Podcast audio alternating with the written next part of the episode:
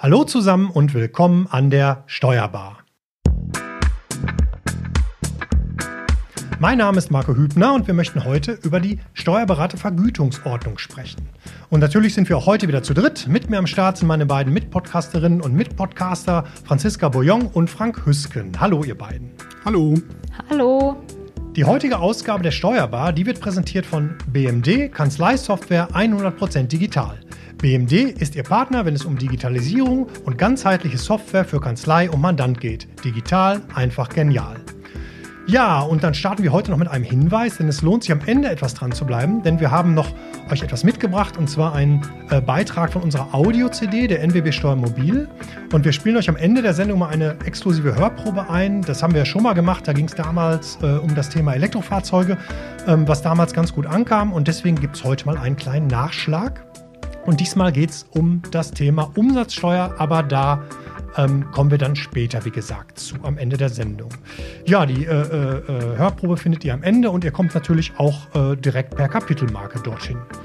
Ja, damit aber jetzt erstmal zum Thema der heutigen Sendung. Also, Franzi, dann starten wir wie immer bei dir. Bring uns doch einmal generell ins Thema, worum geht es denn jetzt heute genau? Gerne. Die Steuerberatervergütungsverordnung ist ja heute unser Thema. Steuerberater haben einen großen Beratungsaufwand und oft werden Leistungen vom Steuerberater auch mal so erbracht oder so mitgemacht und es finden mit dem Mandanten keine Vereinbarungen statt, um zum Beispiel eine kurze Beratung per Telefon abzurechnen. Dabei soll ja eigentlich diese Verordnung äh, es dem Steuerberater ermöglichen, die Leistung nach bestimmten Gebühren abzurechnen. Ja, und heute wollen wir mit unserem Gast über diese Verordnung sprechen und Steuerberatern das Selbstbewusstsein auch geben, Leistungen auch dementsprechend in Rechnung zu stellen. Genau, und wir freuen uns sehr, dass heute Benjamin Schmidt aus Münster zugeschaltet ist. Hallo Benjamin. Hallo zusammen in die Runde. Ja, Benjamin ist Rechtsanwalt und Steuerberater. Ich versuche mich mal an seinem Lebenslauf. Bitte korrigiere mich, Benjamin, wenn ich was Falsches sage. Ähm, Benjamin hat 1996 das Studium der Rechtswissenschaften in Münster abgeschlossen und ist seit dem Jahr 2000 als Rechtsanwalt zugelassen. Nach seinem Studium hat er dann mehrere Jahre in Berlin gelebt und gearbeitet, bis er dann 2003 nach Münster wieder zurückwechselte und hier als Rechtsanwalt tätig wurde. 2008 wurde Benjamin zum Fachanwalt für Steuerrecht ernannt und ist seit 2010 Steuerberater. Seitdem führt er gemeinsam mit Manuela Bauch die Kanzlei Schmidt und Partner in Münster. Ja, Benjamin ist außerdem Gutachter in gebührenrechtlichen Streitigkeiten bei der Steuerberaterkammer Westfalen-Lippe, seit 2019 Mitglied im Vorstand der Steuerberaterkammer Westfalen-Lippe und bis zu diesem Zeitpunkt war er auch als ehrenamtlicher Richter tätig. Ja, nun ist er bei uns. Bisher kamen keine Einwände. Dann scheint alles zu stimmen. Wir freuen scheint uns. alles zu stimmen. ja, Benjamin, erzähl mal. Ich bin mal ganz erstaunt, ja. Ja, die genau. Zeit vergeht und irgendwie sammelt sich so der Lebenslauf an. Ne? Und wenn man darauf zurückblickt, ja. dann merkt man erstmal, was man alles so äh, schon erlebt hat im Leben.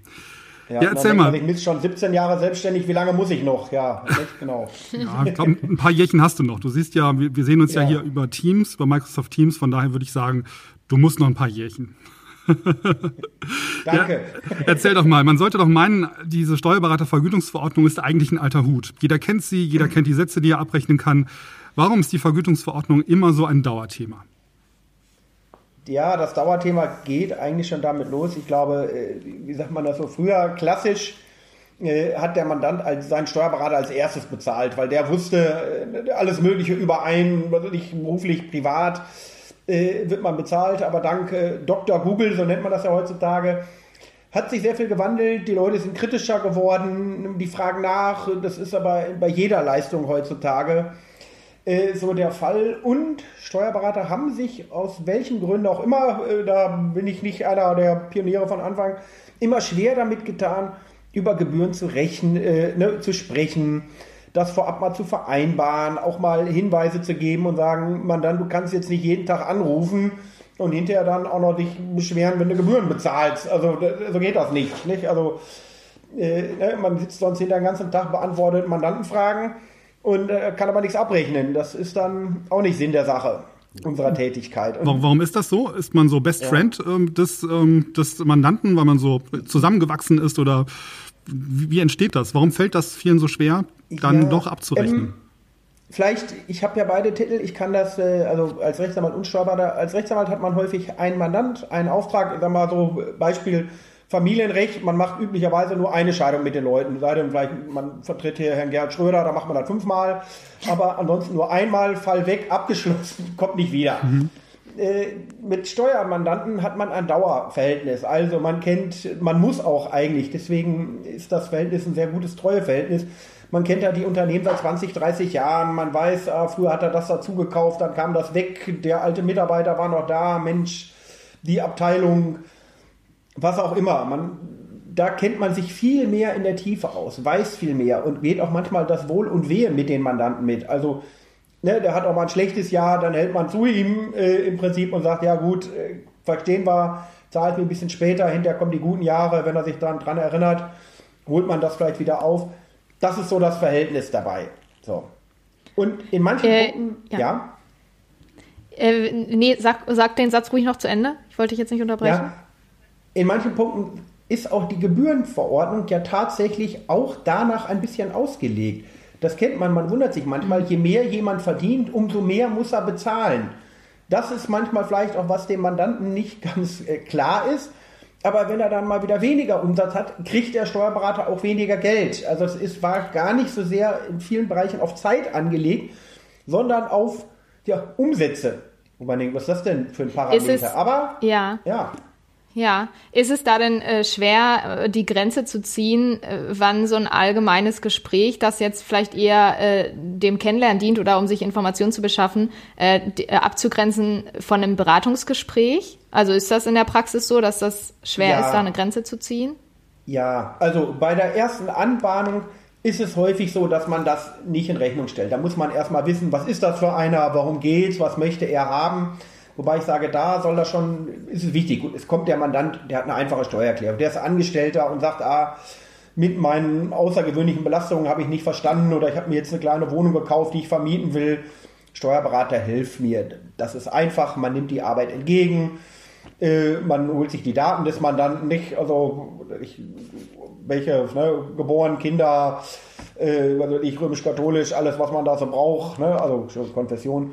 Ähm, und dann äh, das wird nicht in Rechnung gestellt. So, dann bearbeitet man das, bekommt da seine Rechnung und fertig. Aber es gibt eben bei manchen dann, ja, die Leute rufen an und sagen, äh, pass mal auf, äh, ich habe da mal eben eine Frage. Sag mal eben schnell, äh, ganz kurz, äh, du weißt das ja.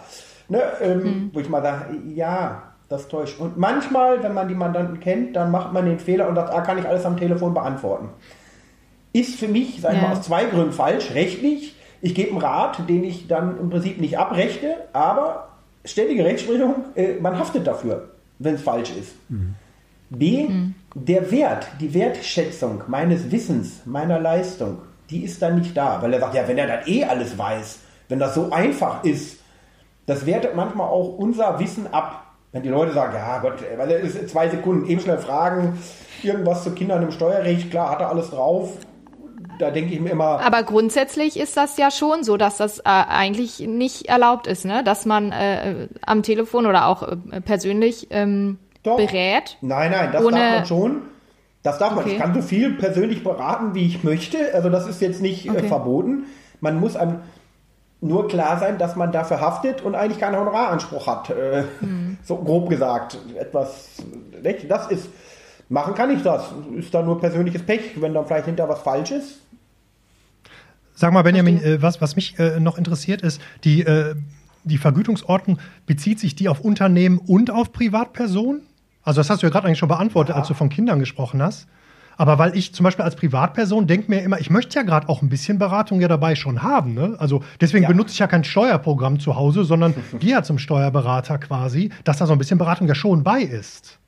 Ja, ja. Nein, natürlich, da soll auch, also die, in der Gebührenordnung ist, da wird gar nicht unterschieden, ob Unternehmen sind oder Privatpersonen. Also da steht die Fertigung einer Steuererklärung. Das ist völlig egal, wer das ist. Ob das ein, ein Kind ist, was ein Millionenerbe äh, bekommen hat, in Anführungsstrichen, gut, da mache ich eine Erbschaftssteuererklärung, äh, oder ob eine Rentnerin ist. Es gibt natürlich dieses Jahresabschluss, äh, Buchhaltung, das hat keine Privatperson. Ne, oder Lohn, das hat nur jemand, der Unternehmer ist und sagt, ich habe hier 20 Angestellte, Steuerberater, hilf mir in dem Bereich. Nicht? Das ist, äh, aber sie ist angelegt, die Steuerberatervergütungsordnung gilt nur für steuerberatende Tätigkeiten. Also was darüber hinausgeht, vereinbare Tätigkeiten. Äh, zum Beispiel gerade Corona-Soforthilfeanträge, kann man sich vorstellen, wird in keinem Paragraphen stehen. Äh, für den Corona-Soforthilfeantrag gibt es also äh, ja, die und diese Gebühr. Kann ich lustigerweise darauf hinweisen, gestern noch hat die Bundessteuerberaterkammer an uns alle etwas geschickt, wo drauf steht, wir können Ihnen wirklich nicht sagen, wie viel Geld Sie nehmen dürfen oder können oder müssen weil das hängt von so vielen Faktoren ab, macht keinen Sinn. Mhm. Da zeigt sich schon, Steuerberater, Leute, wir müssen, bevor einer kommt, mit dem drüber reden und wissen, also kleines Mandat, großes Mandat, äh, Nachfragebedarf, bisher gar nicht bekannt. Ja. Also ich habe zum Beispiel bei der letzten Runde drei Mandanten dazu bekommen, drei oder vier, ich weiß gar nicht, die bisher gar nicht beim Steuerberater waren. So, aber mhm. ich kann auch nicht alles dann blind übernehmen, die Zahlen, die er mir gibt, äh, am besten noch per Mail und sagen, trag das mal ein. Das sollte mit unserem Berufsstand nicht vereinbar sein. Da muss man schon mal ein bisschen gucken, ja. ob das so stimmen kann. Würdest du denn sagen, Benjamin, sind das eher ähm, die älteren Kollegen oder sind es die Jüngeren, die sich mit diesem Thema schwer tun? Und das, Teil 1 meiner Frage, Teil 2 ist, wie kriege ich es denn überhaupt hin, so, so einen Dreh zu bekommen und meinem Mandanten zu sagen, pass mal auf, jetzt kostet es aber Geld, weil es eine gute Leistung ist. Ähm, wie macht man das? Ja, ja berechtigte Frage. Also, dass sich ältere Leute schwer tun oder die alten Kollegen, weil die noch das alte System kennen, so, ich habe die Rechnung gestellt, der wurde bezahlt, wurde nicht diskutiert, kennt man. Ich würde aber die Frage andersrum stellen und sagen, wie kann man auf die Idee kommen, gar nicht über seine Gebühren zu sprechen? Also das ist doch Chefsache. Also wenn das nicht Chefsache ist, mhm. äh, wann soll es denn dann passieren? Und wenn auch nicht am Anfang, dann kläre ich das gleich dann weiß ich auch gleich, ist der Mandant äh, bereit, mich zu bezahlen oder nicht. Also ich habe damit überhaupt kein Problem, äh, weiß ich, aus welchen Gründen das kommt und spreche mit den Leuten vorher. Und die sind häufig froh. Ich habe das Gefühl, weil sie immer nicht wissen, oh, hoffentlich wird es nicht so teuer, mhm. bitte nimm mir nicht so viel Geld ab. Ich gehe da hin und sage, pass mal auf, erstmal unterschreibst du einen Vertrag. Also zwei Dinge. A, vielleicht eine Vollmacht, wenn ich nach außen agieren muss. Aber B, ich habe auch einen Auftrag, wo drin steht, was wir im Innenverhältnis, Mandant und ich was ich machen soll und theoretisch auch, was ich nicht machen soll. Da schreibe ich auch genau rein, ich mache jetzt die Einkommensteuererklärung 2019 und nicht 18, 17, 16. Und da steht auch nicht laufende ja. Beratung in 2020, was ich noch alles für ihn tun könnte, äh, wenn er den Mandant im nächsten Jahr bleibt. Tue ich nicht. Da Oder sind wir jetzt genau schon. Auf. Ja. Da Dann sind wir jetzt schon genau bei diesem Thema wie so die allgemeine Herangehensweise ähm, überhaupt aussieht bei dem Thema. Also du hast ja vorhin schon gesagt, klar, dieses Erstgespräch oder erste äh, Kennenlernen, was ist überhaupt jetzt Sache, was möchte der Mandant, ähm, das findet dann kostenlos statt. Ähm, ja. Und was passiert dann? Also bist du, gehst du dazu über oder hast du das so gemacht, dass du dann so eine Art Rahmenvertrag ähm, äh, abschließt äh, oder wie, wie, wie sind da deine Tipps oder deine Kostenvoranschlag in der Praxis gemacht? Also ja, sagen genau. wir so ähnlich. Also häufig sind das die Privatpersonen, ähm, Angestellte oder vielleicht die Rentnerin, die dann auch wissen möchte, was kommt als Budget auf sie zu. So, da habe ich meinen äh, Gebührenkommentar äh, oder meine, mein Gebührenheft habe ich immer dann mit auf dem Tisch bei der Beratung im Besprechungszimmer und sag denen das auch kurz. Also damit sie grobe Hausnummer wissen. Ich sage also, ich gehe die Unterlagen kurz durch. Ich gehe nicht jedes Blatt Papier durch, so viel Zeit haben wir da nicht. Ähm, wir fangen aber schon vorher an. Ich schicke den Mandanten häufig eine Checkliste. Wir haben eine Checkliste so ein bisschen selber erstellt, wo fast alles, was man als Privatperson und Rentnerin absetzen kann von der Steuer an Werbungskosten, schicke ich den vorab hin und sage, pass auf, genau so kommt ihr zu mir und so reicht ihr mir das ein, in der Reihenfolge. Dann kann ich das schneller durchgehen und weiß, ah, Steuerbescheid vom letzten Jahr ist dabei, Lohnsteuer, äh, also so die Jahresmeldung, nicht? Äh, da ein paar Werbungskosten, hier eine außergewöhnliche Belastung, da noch nicht Beleg XY, die typischen haushaltsnahen Handwerkerleistungen. Fertig. Dann kann ich das in fünf Minuten durchgehen. Die wissen schon, ah, der ist vorbereitet. Ich weiß auch selber, was ich mitbringen muss, sonst ne, kommt der übliche Schuhkarton. Mhm. Da habe ich immer gute Laune, wenn die dann so fünf Ordner mitbringen und sagen, hier müsste alles drin sein. Ich sage, ey, da sind hinter ein, zwei Stunden weg. Äh, bezahlt mir keiner. Dann müsste ich denen sagen, so, nach diesem Gespräch kriege ich jetzt 200 Euro von Ihnen. Ja, mhm. das wird nicht funktionieren. Dann hätte man nicht mehr genug Mandanten wahrscheinlich, wenn sich das rumspricht. Ne? So. Andererseits kann ich auch nicht für das Sortieren von Mandantenunterlagen zuständig sein. Das ist eben das Problem dabei. Ne? Und wenn ich das selbst einer Azubine gebe, dann sagt die hinterher, toll, ich muss immer äh, Unterlagen sortieren hier. Äh, ne? Macht auch keinen ja. Spaß. Also da ähm, könnte man im Vorfeld schon arbeiten. So, genau, bei der Vorbereitung sind wir auch so äh, ganz kurz, vielleicht, vielleicht kannst du dazu kurz was sagen, äh, auf diese verschiedenen Bestandteile der Gebührenordnung gestoßen. Äh, Wertgebühr, Betragsrahmengebühr, Zeitgebühr, ähm, das sind alles ja verschiedene ähm, Maßgaben, die man zugrunde legen kann. Äh, kannst du da kurz was zu dem, zum Unterschied sagen oder was wofür steht? Oh, ja, das ist schwer. Ich sag mal, also ne, das hängt auch von jeder Art, die man macht im Steuerlichen oder was man tut, ab. Also es gibt mhm. was, was wir ganz gut mögen, eine Zeitgebühr, aber das ist für eine Prüfung von einem Steuerbescheid. Ich lege einen Einspruch ein, ich habe ein Gespräch mit Behörden. Bei den anderen ja. orientiert es sich fast immer einfach nach dem Umsatz, den ein Mandant macht. Also das ist auch tatsächlich so in der im Rechtsanwaltsvergütungsgesetz genauso ausgelegt Wer reicher ist, wer mehr Geld hat, wer mehr Umsatz macht, muss auch mehr bezahlen. Das ist bei der Steuer so und beim Steuerberater im Prinzip auch so. So. Und dann habe ich aber so die Maßgabe, diese berühmten Zehntelsätze, indem ich sage, ah, wie viel Arbeit macht der Mandant? Also nach dem Umsatz schon mal, ich sag mal, irgendwo zwischen, jede Gebühr ist anders, zwischen drei Zehntel und zehn Zehntel. Also da habe ich aber einen riesengroßen Spannbreite und da ist gerne, wo da manche Mandanten verhandeln wollen und andere nicht. Ich kann das auf Mittelwert ja. oder ein bisschen darunter ansetzen, wenn ich weiß, ah, es sind schon mal vernünftige Unterlagen. Die Person ist vernünftig, äh, ne, mit der kann man reden. Also so, die weiß Bescheid, die weiß, was sie haben möchte. Oder es gibt welche, die sagen, ach, ich habe schon mal die ersten drei Belege vorbeigebracht und dann kommen die und bringen jeden Tag einen weiteren Beleg mit. Wo man hinterher sagt, ich fange auch gar nicht an mit der Arbeit. Mhm. Kann ich gar keinen Mitarbeiter geben, weil da wird man verrückt, bis dann hinter 25 Belege da sind, die sie zusammensucht. Auch das kostet Zeit. So, aber Beitragsrahmen und ähnliches. Also davon hängt natürlich einiges ab, indem man sagt, ah, Art und Umsatz, der Zehntelsatz.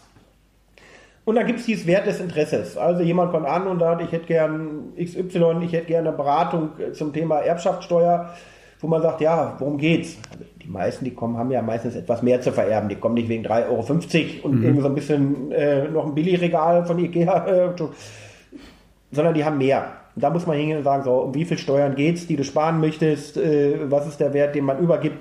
So ähnlich wie beim Notar, wie beim Hauskauf, wenn jemand sagt, ah, da geht es also schon um Betrag. Und, Aber wann setzt man was an? Äh, Oder ist das eigentlich relativ klar? Machen, also wie eine Gebühr, das ist, das ist sehr technisch natürlich auch. Ne? Also mhm.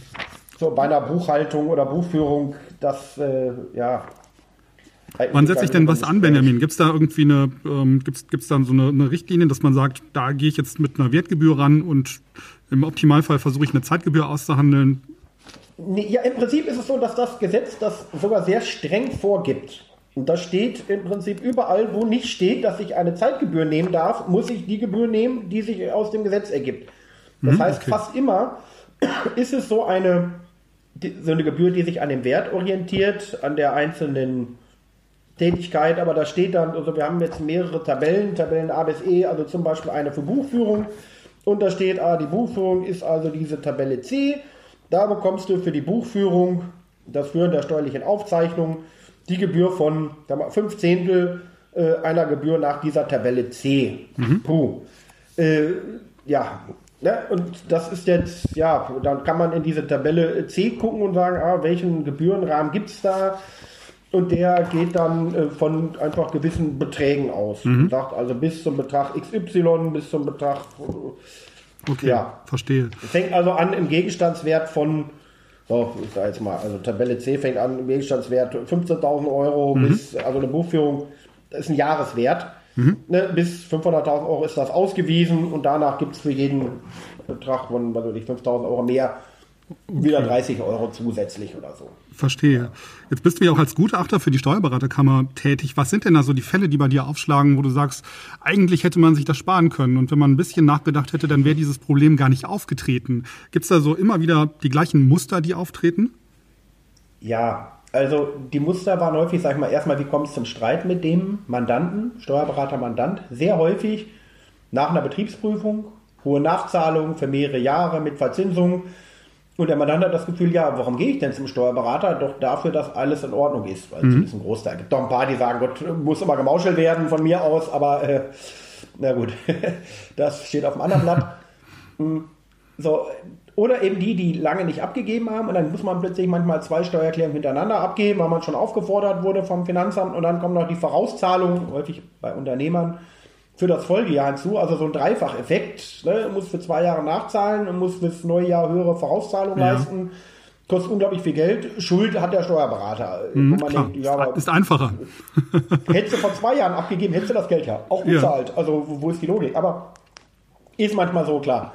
Den Mandanten, die haben dann, ne, kostet viel Geld, dann haben sie es nicht, müssen zur Bank, haben Angst um ihre Existenz, was auch immer, das ist manchmal da.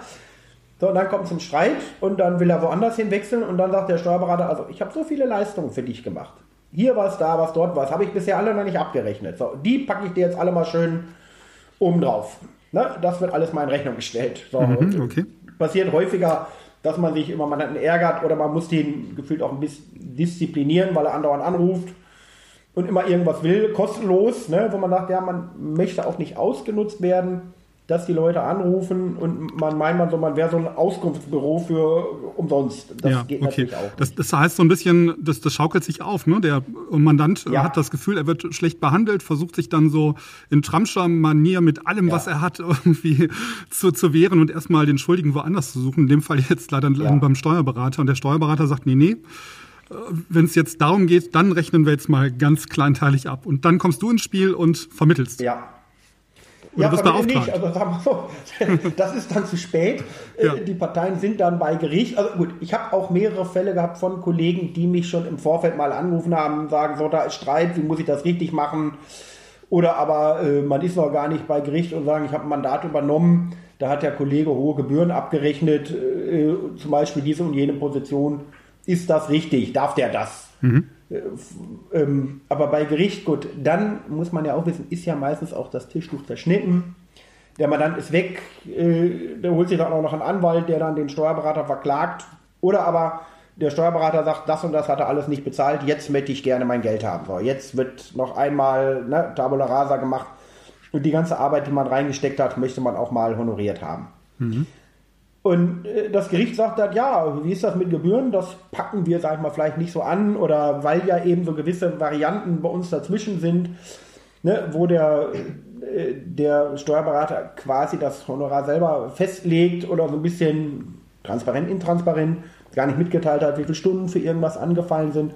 Dann geht es zu Gericht, das Gericht sagt, wir brauchen Gutachter und das läuft häufig über die Kammer. Mhm, okay. Die dann sagen, Kammer, bitte empfiehl uns jemanden aus einem Pool, die kann man nimmt meistens jemanden, also ich zum Beispiel bin nie in Münster tätig, mhm. einfach um damit gar keine Nähe entsteht, dass man hinterher denkt, ach, der kennt den ja. und, und, und, sondern in Paderborn, in Bochum und in, ja, war ich auch in, also mehr so in einer weiteren Ecke. Mhm, die anderen okay. kommen dann hierhin. So, das macht auch Sinn, wenn man drüber nachdenkt, dass man sagt, nein, da soll keine, kein Näheverhältnis da sein. Nicht? Und wenn, wenn man Benjamin, die, die, kennt, die, die spannende Frage ist ja, wie kriegen wir das hin, dass du weniger Arbeit hast? Also, wie bekommen wir es im Vorfeld hin, dass es diese Konflikte zwischen ähm, Mandanten und Steuerberater erst gar nicht gibt? Das wäre doch eigentlich so eine Wunschvorstellung, oder?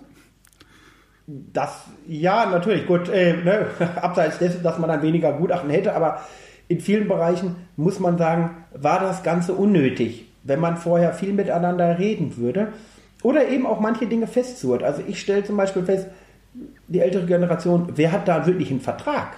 Also einen mhm. schriftlichen Vertrag, wo ich einfach mal fixiere, so du bist für das Jahr Mandant und im Lohnbereich zahlst du die Summe X und für die Buchhaltung nehmen wir das. Und Zusatzarbeiten werden mit einem Stundensatz von 50, 60, 80, 100 Euro, also ja, ne, was die Gebührenordnung vorsieht, äh, einfach mal äh, berechnet. So, mhm. dass der weiß, aha, einverstanden. So, nicht? Dann weiß das der Mandant auch und wenn man dann zu Gericht gehen würde und sagen, passen Sie auf, hat er alles unterschrieben. Mhm. Hier, und er kriegt äh, eine Aufzeichnung, weil wir Stunden aufzeichnen. So. Ne? Mhm. Dass man dem sagt, hier, pass auf, das ist alles angefallen, äh, ne? das stellen wir dir in Rechnung. Ja. Also eigentlich brauchen wir nur ganz klar mit meistens nicht. Genau, eigentlich muss man dann ganz klar miteinander sprechen vorher, die Rahmenbedingungen abstimmen, das Ganze unterschreiben lassen. Ja, und dann in, in Kommunikation bleiben, sage ich mal. Dann sind die, ja. ist das Konfliktpotenzial einfach relativ gering. Ne? Und das sind wahrscheinlich dann auch nicht die Fälle, mit denen du dich beschäftigst, ne? sondern die meisten Fälle nee. sind eben tatsächlich die, wo der Mandant überrascht ist von plötzlichen Kosten und ähm, dann sich ja. gegen diese Forderung wehrt. Oder beide Seiten behaupten dann, über Gebühren wurde in irgendeiner Form gesprochen. Der Mandant sagt aber, wir haben doch vier Zehntel vereinbart, habe ich doch in der anderen Firma auch. Und der Steuerberater sagt, nee, aber für die Firma kriegst du nicht den günstigen Zehntelsatz. Da habe ich schon immer mit sechs Zehntel abgerechnet.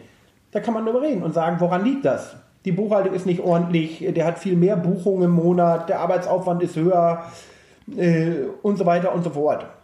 So, das kann ich. Also sagen. würdest du schon auch da, genau, würdest du auch dafür plädieren, dass man proaktiv auf äh, Mandanten ja. schon zugeht und äh, die, die man hat, ja. auch mal durchsieht, sozusagen. Nicht erst, wenn äh, der Mandant was möchte, sondern ne, schon selbst man aktiv ja. wird. Und es gibt äh, sogar aus dem NWB-Verlag ein wunderbares Buch, hatte ich mal, da gab es so 100 Fragen zu, oder 101 Fragen zur Honorargestaltung oder sonstiges. So, da war, glaube ich, war von dem wunderbarer Satz drin, 20% der Mandanten machen 80% der Arbeit, aber du kriegst nicht mhm. 80% deines Honorars. Und für ja. die 20 guten Prozent deiner Mandanten hast du hinterher keine Zeit. So, mhm. das ist das Problem. Da könnte, könnte man jeden Kollegen fragen, die sagen, genauso ist es. Da bist du verrückt. Ja. Ne, die einen, die drängeln und quengeln immer, zahlen hinter schlecht, äh, wie kriege ich das in den Griff? Und man kann das in den Griff bekommen, indem man auch mit diesen Leuten redet und sagt, pass auf, dein Arbeits- und Zeitaufwand ist hier bei uns zu hoch. Du musst jetzt mehr bezahlen, du musst dich disziplinieren oder du musst gehen. Ja. Das um das Ganze noch zu verkomplizieren? Ja. Ja. ja ähm, äh, das passiert tatsächlich, aber dann habe ich halt vorher drüber geredet. Und dann ja. bin ich hinterher auch nicht sauer.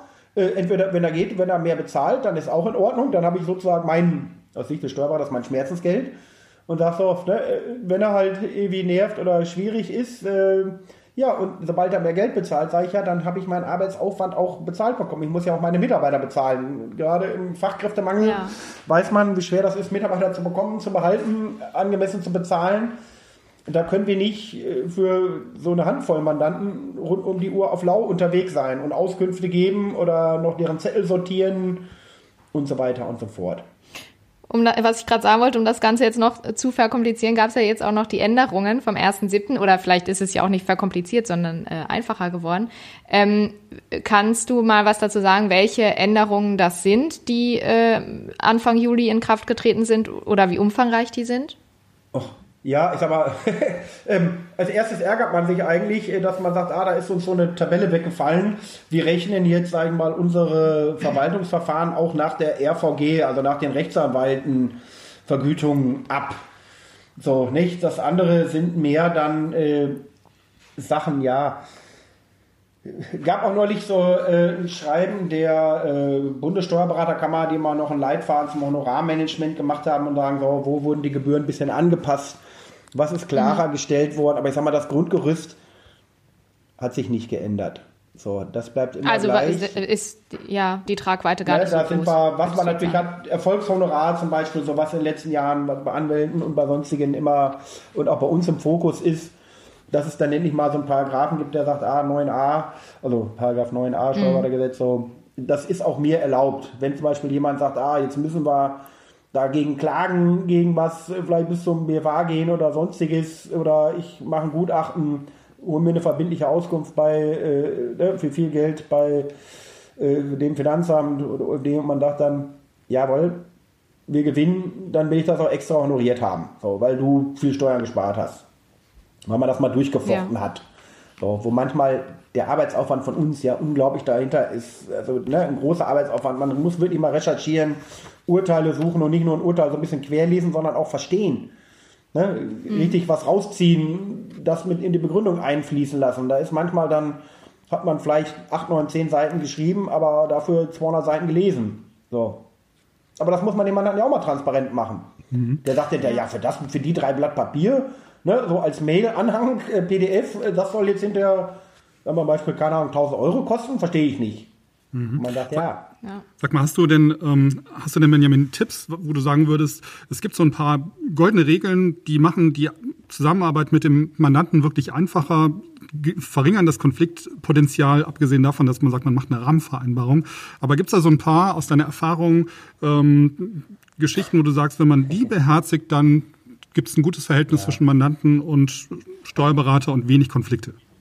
Ja, also ich glaube, bei allen, wenn man das proaktiv macht, wie das schon heute in der Runde so gesagt wurde, dieses vorab mit den Leuten drüber reden, dass sie wissen, was auf sie zukommt. Oder wenn wir feststellen, Mensch, hier ist mehr Arbeit. Also manchmal ist das ja auch so Finanzamt, ne, man reicht die Steuerunterlagen ein und dann haben die nur zehn Nachfragen. Oder wie bei einer Betriebsprüfung. Ich sag denen vorab, pass mal auf, äh, den ersten Fragenkatalog, nachdem sie da war, hier hat sie gestellt, das wird ein Tag Arbeit sein.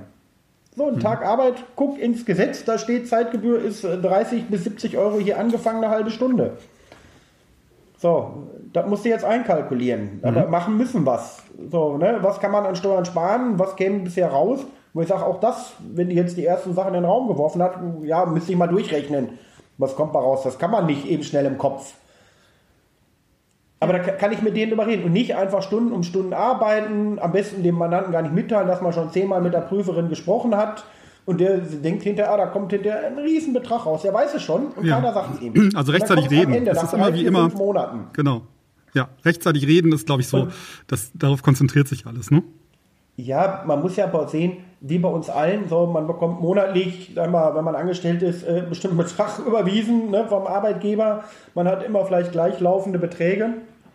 Und man muss ja auch wissen, ob man plötzlich 1, 2, 3, 4.000 Euro zusätzlich bezahlen muss. Das muss mhm. ich ja irgendwann auch mal vorab, muss mir das ja einer mitsagen. Und wenn ich, je eher ich das weiß, umso besser kann ich mich darauf einrichten. Ja. Ne, und auf einstellen und sagen so, äh, ne, ich äh, spare schon mal ein bisschen. So.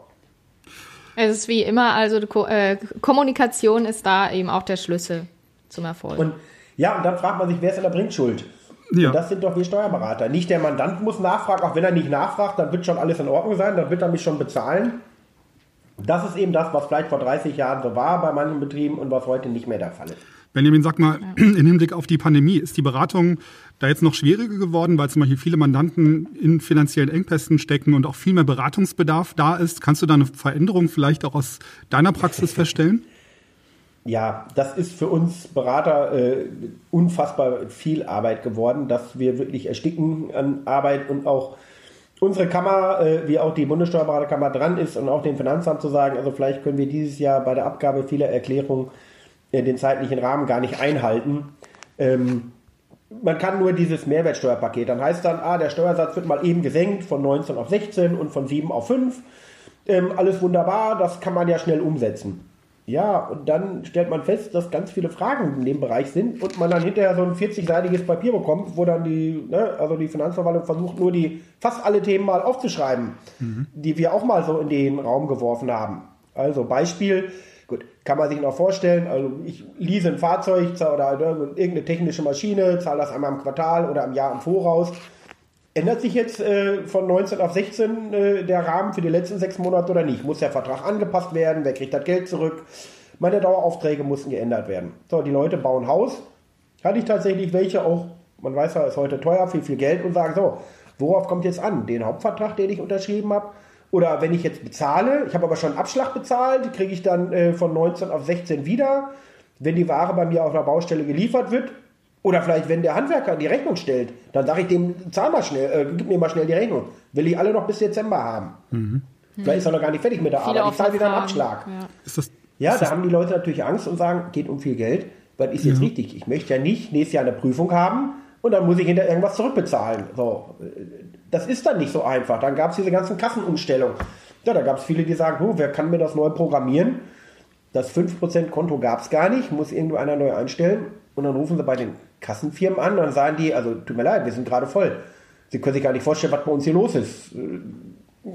Da kommt jeder. Mhm. Und möchte Sag mal, eben, Benjamin, ne? bei, bei, der, bei der Änderung am, am äh, 1. Juli, ne, gab's da, äh, ist da eigentlich was verändert worden aufgrund der Pandemie? Also gibt es da eine Pandemie-Sonderregelung oder in der Vergütungsordnung?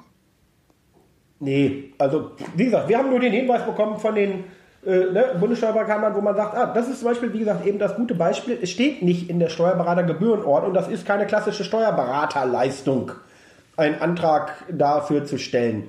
Wir dürfen das aber machen, das hat man angesprochen. Und hier zum Beispiel ist der Klassiker, ich muss es mit dem Mandanten absprechen, weil es sich aus der Gebührenordnung gar nicht ergibt, wie viel Geld ich dafür bekomme. Mhm. So, äh, das hängt ja auch davon ab, hat er schon beim ersten Mal Geld bekommen, jetzt beim zweiten Mal musste das ja über die Steuerberater laufen, ja, da geht es ja nach meinen Stunden aus. Ne? Also Aufwand. So, also muss ich mit denen reden und sagen, ich kann Ihnen das noch gar nicht sagen. Da kann ich mal vielleicht sagen, pauschal, wir brauchen Erfahrung jetzt vier Stunden. Vielleicht brauche ich auch einen Tag. Und muss denen sagen, Leute, so viel kostet das. ich konnte mir das Geld ja sogar, man konnte das ja mit angeben bei diesem jetzigen Corona The World Antrag, wie viel Geld dann für Steuerberater und ähnliches ausgegeben wurde. Das wurde ja mit vergütet. Mhm. So, bis zu einer gewissen Höhe, bis zu einem gewissen Umsatz, bis mhm. zu einem gewissen Anteil. Man sagt so, dann kann ich ihm gleich sagen, pass auf, ich trage da, das ist mein Beispiel, 300 Euro ein, das ist meine Gebühr, das wird auf dich zukommen und wenn das Ding abgeschlossen ist, äh, wir den Antrag weggestickt haben, Rückfragen beantwortet, dann bekommst du auch die Rechnung wenn ich den Mandanten mhm. nicht kenne, nehme ich vielleicht einen Vorschuss vorab. Ja. Schon mal auch zum Testen. Ist er auch zahlungswillig? Ne? Schon mal ein Hunderter vorab und sagen, so, dann machen wir den Rest hinterher, wie auch immer. Kannst du das feststellen, Benjamin, jetzt in der aktuellen Phase, wo es ja auch Unternehmen ähm, nicht mehr ganz so gut geht und sie dann vielleicht schon etwas eher zurückschrecken vor hohen Gebühren, die sie bezahlen oder dass du auch dann vielleicht öfter schon sagst, ich würde euch empfehlen, stellt euren Betrieb ein, weil ansonsten Geht das wirklich nach hinten los? Ja, muss man als Steuerberater, gut, könnte ich als, als Steuerberater sollte man sich da ganz zurückhalten. Insolvenzrecht äh, dürfen wir nicht machen. Ähm, nicht? Also da in dem Bereich beraten würde man auch nicht stellen. Ich kann dem Böse sagen, so, aus der Buchhaltung ergibt sich, äh, dass du vielleicht nicht nur null auf dem Konto hast, sondern alle möglichen Schulden bei der Finanzverwaltung. Da kann ich mhm. dir den Rat geben, hol dir jemanden, der sich mit Insolvenzrecht besser auskennt, aber grober Hinweis, äh, du hast jetzt so drei Wochen Zeit, um mit Banken zu verhandeln, dir anderweitig Geld zu suchen. Wenn nicht, dann musst du wohl als Kapitalgesellschaft oder als GmbH-Geschäftsführer, sagen wir mal, ne, der Geschäftsführer so einer Gesellschaft, der muss, um nicht selber hinterher in Haftung zu geraten, einen Antrag stellen. Als mhm. Privatperson muss ich das nicht. Ich muss ja nie äh, Insolvenz anmelden.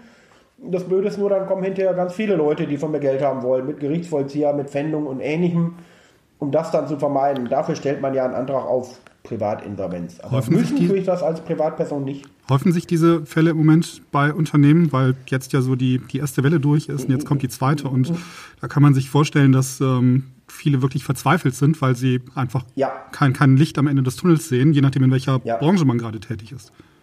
Also ich habe bei so, wir haben so eine Handvoll Künstler auch, da haben die ganzen, also die haben sich alle irgendwo einen anderen Job schon mal gesucht, nebenbei.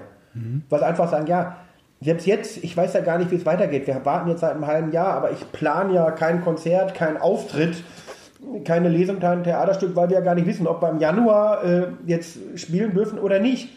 Und dann zahlen wir hinter Geld für die Plakate, drucken äh, für dies und das und jenes, haben Tickets mit Vorverkaufsgebühren, müssen hinterher alles wieder zurücknehmen. Das tun wir nicht. Mhm. Also wird auch bis März, April, Mai, Juni nichts passieren. Äh, ja, und dann haben die gesagt, du, ich bin's auch leid, ich will ja gar nicht sozusagen Hartz IV irgendwelche Hilfen beantragen. Ich will tätig sein. Mhm. Das, das macht die Leute eher psychologisch verzweifelt. Mhm. Ja, also, ja. Da, wo ich denke, da bin ich auch gar nicht der richtige Ansprechpartner. Man kann natürlich mhm. beruhigen und versuchen und gucken, aber die Leute, ja, wie soll man das etwas. Aber du bist letztlich gesagt, ja schon der Ansprechpartner. Die, ne? die, haben Existenzängste, die wollen genau. nicht mehr, die müssen da raus. Ja, die ja? laden es aber bei dir ab, ne? Ich meine, du sitzt da ja, du bist ja schon Psychologe. Ja. Genau, ja. Ja. Ja, man, es tut einem auch selber in der Seele weh, wenn da ja. Menschen dabei sind, die sagen so, ich bin seit 20 äh, Jahren Künstler und das läuft toll und jetzt plötzlich sagt er wirklich, ich höre auf, das macht überhaupt keinen Sinn. Was soll ich jetzt noch ein Jahr oder zwei Jahre machen? Vielleicht gibt es auch meine Bühnen hinter alle nicht mehr. Die Schauspielhäuser, die kleinen Theater, die sind alle dicht, weil die ihm auch gesagt haben, wir können das nicht mehr. Egal wie viel Hilfe es gibt. Wir haben auch hinter die Teams nicht mehr zusammen. Die sind alle weg, weil mhm. die Beleuchter, der Tonmensch, der andere vorne an der Garderobe, die haben sich auch irgendwo was anderes gesucht. Die sind dann ja alle nicht mehr da und sagen, mhm. ja, ich kriege nichts, ich weiß nicht, wann es weitergeht, dann mache ich jetzt was anderes. Ja, jetzt so, ist, das, ist die ganze Truppe weg. Ja, jetzt gibt es ja so ein bisschen Licht am Ende des Tunnels mit dem möglichen Impfstoff. Und jetzt hoffen wir natürlich, dass ja. sich das so, so ein bisschen positiver entwickelt. Ja, also da alle, da beten wir dafür, müssen wir auch, ich glaube, sag mal, ganz Deutschland, auch die ganze Volkswirtschaft muss ja beten, weil wenn man sieht, was das, also so der Eventbereich, hier im westfälischen Schützenfeste, ne, also da hat ja jedes Dorf sein Schützenfest, äh, kennt jeder, ähm, ja, die haben ja nicht stattgefunden und die werden sonst im nächsten Jahr auch nicht stattfinden. Und zwei Jahre hintereinander kann man sich vorstellen, was das von dem, der äh, ne, das Zelt aufstellt, äh, bis zu dem, der das Bier verkauft, der die dies und das und jenes macht, die haben alle nichts zu tun. Ja, kommen wir am Ende immer wieder darauf zurück, ne, auf die, ja, auf die Tragik von Corona haben wir ganz oft am Ende. Ne? Habt ihr denn noch? Ja, habe ich auch gerade gedacht. Genau, habt ihr, habt ihr noch Fragen, Frank, Franz? Nee, ich habe aber vielleicht noch einen Hinweis. Ich habe noch einen mhm. Hinweis. Wir haben ja ganz viele Arbeitshilfen auch in der NWB-Datenbank zum Thema. Ne? Da gibt's ähm, auch Checklisten äh, für das Mandantengespräch genau. und ähm, da könnt ihr mal reinschauen. Die verlinken ja. wir natürlich dann auch in den, in den Show Notes. Und auch Genau, und auch den äh, Titel Praxiskommentar Steuerberater Vergütungsverordnung, auf den wollte ich noch hinweisen. Der erscheint neu am äh, 30.11. Das können wir dann auch ver verlinken. Passt gut zum Thema heute. Von Bernas. Ja, kann ich auch ähm, empfehlen. Genau. Ist ein gutes Werk. Äh, jedes Jahr besser. Da kann man wirklich reinkommen und sich, also man findet zum Beispiel viele schöne Sachen. Äh, kann ich immer nur darauf hinweisen, wo ich sage, pass mal auf, da gibt es ein paar Paragraphen, äh, dann kann man sich das durchlesen. Ähm, das ist zum Beispiel die Prüfung von Bescheiden, die ankommen und es gibt Änderungen. Die Teilnahme einer Prüfung, da steht alles drin, was man wie wo abrechnen kann. Oder aber dieses typische Belege und sortieren und Zettel, wo man sagt, pass mal auf, dafür gibt es eigentlich eine eigene Leistung. In der Buchführung, da steht das dann so ein bisschen in Paragraph, da, da liest man das in dem Kommentar nochmal durch und sagt, für die Hilfeleistung bei sonstigen Tätigkeiten im Zusammenhang mit der Buchführung, wo man sagt, ah, das ist dieses, ich muss Zettel sortieren. Ne, äh, mhm kann ich damit abrechnen. Nicht mit anderen Sachen, das kann ich auch transparent machen und dem sagen, pass mal auf, hier, zwei Stunden müssen wir jeden Monat deine Zettel sortieren. Äh, entweder machst du es selber, aber deine Faulheit unterstütze ich nicht. Ne? Musst okay. du bezahlen und es gibt tatsächlich Leute, die bezahlen das dann. Also habe ich klar, einen super. persönlichen Fall gehabt, da hat der gesagt, hat mich schon immer gewundert, dass das bei euch nichts kostet. Ne? Ja. Lacht man sich selber tot, ärgert ja, sich nochmal, denkt, genau, nochmal gute Tipps. Nochmal gute die Tipps. alle verrückt geworden und man die Leute wissen doch auch, dass unsere Tätigkeit Geld kostet, dass es eher teuer ist. Und äh, wundern sich immer, denken sich wahrscheinlich, die Steuerberater sind so reich, äh, wenn der sowas alles nicht in Rechnung stellt. Äh, das hat, ne, erstaunlich. So. Und man sagt, ja, ne, da müssen wir uns eher an unsere eigene Nase packen. Also es gibt sehr viel dazu, es gibt immer wieder Verlautbarungen, es gibt so viele Möglichkeiten, nicht? Also über alle führenden Anbieter, sich da mal ein bisschen durchzugucken. Und es ist Chefsache. Also wenn wir nicht über unsere Gebühren reden, wer dann? Genau. Macht kein da hast du ja auch. Okay. Da hast du eine ganze Menge so, Tipps glaub, uns ja auch mitgegeben. Genau. Ja. Genau, Benjamin, danke dir für die ganzen Tipps, fürs Gespräch. War ein super Gespräch. Ähm, ja, an euch da draußen vielen Dank fürs Zuhören. Ähm, ja, bei uns gilt äh, wie immer, wenn es gefallen hat, dann gebt uns bitte ein paar Sternchen im Podcast-Player, bei YouTube oder wir, wo ihr auch immer uns hört. Und natürlich auch äh, freuen wir uns über Kommentare aller Art. Ja, die heutige Ausgabe, die wurde präsentiert von BMD, Kanzleisoftware 100% digital. BMD ist Ihr Partner, wenn es um Digitalisierung und ganzheitliche Software für Kanzlei und Mandant geht. Digital, einfach, genial. So, und damit kommen wir jetzt zu unserem Bonusmaterial und zwar zu der zu Beginn schon angesprochenen Hörprobe der Steuermobil. Und es geht jetzt ums Thema Umsatzsteuer, denn laut aktuellem BFH-Urteil ist die Überlassung von Teilnehmern im freiwilligen sozialen Jahr steuerfrei. Ja, und noch ein kleiner Hinweis dazu, denn bei der Steuermobil, wer die jetzt, äh, gibt es noch eine Aktion, also wer da gerade mit dem Gedanken spielt, diese zu abonnieren, da gibt es als Geschenk äh, einen Wireless-Kopfhörer von Teufel gratis dazu ähm, den ich persönlich zum Beispiel auch ganz cool finde. Und ich glaube, Franzi, korrigiere mich, ich glaube, es geht bis Ende Dezember, die äh, Aktion. Ne? Ja, genau. Okay, ja, ja super. Dann äh, viel Spaß jetzt bei der Hörprobe. Wir kommen nun zur Umsatzsteuer. Vor etwas mehr als einem Jahr hatten wir Sie in unserer Oktoberausgabe 2019 über ein bemerkenswertes Urteil des hessischen Finanzgerichts informiert. Die Richter aus Kassel waren zu dem Ergebnis gelangt, die Überlassung von Teilnehmern im freiwilligen sozialen Jahr durch die Wohlfahrtsverbände an die anerkannten Einsatzstellen ist umsatzsteuerfrei. Jetzt hat der Bundesfinanzhof diese Entscheidung bestätigt. Die Steuerbefreiung ergibt sich unmittelbar aus der Mehrwertsteuersystemrichtlinie. Die Finanzämter vertraten bislang die Auffassung, die Überlassung von Jugendlichen und jungen Erwachsenen, die ein freiwilliges soziales Jahr absolvieren, an Kindergärten, Krankenhäuser, Seniorenheime oder andere Einrichtungen gegen die Erstattung der Kosten, ist vergleichbar mit der Überlassung von Arbeitskräften durch Zeitarbeitsfirmen. Es sollte deshalb Umsatzsteuer anfallen. Diese Sichtweise wird die Verwaltung nun korrigieren müssen. Die Entscheidung des fünften Senats des BFH ist für die Branche naturgemäß sehr wichtig. Anders als in der Wirtschaft besteht in dem sozialen Bereich in der Regel kein Recht auf einen Vorsteuerabzug, so dass die Einsatzstellen durch die Umsatzsteuer belastet wären. So, das war unsere Hörprobe. Sie hat Ihnen gefallen? Nun, dann testen Sie doch einmal das komplette Audiomagazin. Entweder Sie nutzen die Audio-CD oder Sie hören uns auf Ihrem Smartphone über die App. Bei den Links zu dieser Folge des Podcasts finden Sie weitere Informationen. Sie können kostenlos die aktuelle Ausgabe von Steuern mobil anfordern. Ich würde mich jedenfalls freuen, wenn Sie das Audiomagazin testen und wir uns wiederhören. Als Abonnent von Steuern Mobil haben Sie übrigens online in der NBB Datenbank Zugriff auf ergänzende Aufsätze aus NBB Zeitschriften. Damit können Sie das Gehörte weiter vertiefen. Nun, das soll als Eigenwerbung aber auch genügen. Wir wünschen Ihnen eine gute Zeit. Hoffentlich bis bald. NWB. Gute Antwort. So, da sind wir wieder. Das war von uns. Macht's gut, bleibt weiterhin gesund und ciao zusammen. Tschüss. Tschüss.